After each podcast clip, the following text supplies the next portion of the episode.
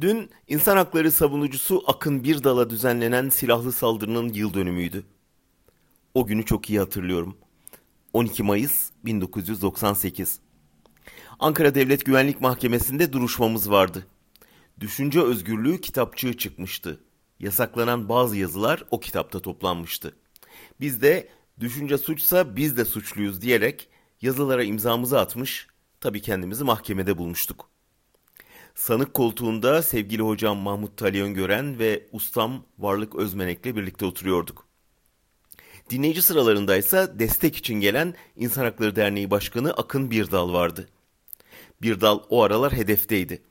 İki hafta kadar önce Hürriyet ve Sabah gazetelerinin manşetinden Öcalan'dan para almakla suçlanmıştı. Para aldığı söylenen diğer isimleri de içeren bir liste Şemdin Sakık'ın itirafları diye askerler tarafından servis edilmişti. Öğle arasında bir dalı yemeğe davet ettik. 13'te dernekte olmam gerekiyor dedi, gelmedi. Ama bir saat sonra dernekteki odasında vurulduğu haberi geldi. İki katil silahla saldırmış, bir dal altı kurşunla ağır yaralanmış, mucize eseri ölmemişti.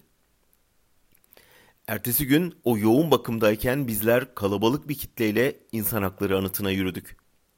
Dün HDP milletvekili Kemal Bülbül fotoğrafları sosyal medyada paylaşınca hatırladım oradakileri. Sadun Aren, Ufuk Uras, Ferhat Tunç, Osman Baydemir ve niceleri kol kola susmayacağız pankartı altında buluşmuştuk. 22 yıl önce bugün. Geçen 22 yılda iktidar değişti, yargıçlar değişti, gazetelerin sahipleri değişti ama düşünceyi suç sayan, yargılayan, hapseden anlayış değişmedi.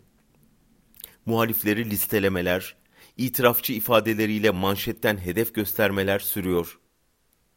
Bir dala duruşma arasında yapılan saldırıdan 18 yıl sonra bir duruşma arasında bu kez ben silahlı saldırıya uğradım, Akın Birdal protesto için yürüdü.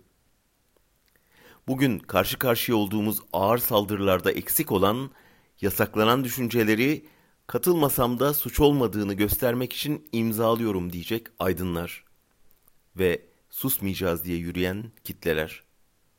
Meczuplar da bundan cesaretlenip ortalığa çıkıyor zaten.''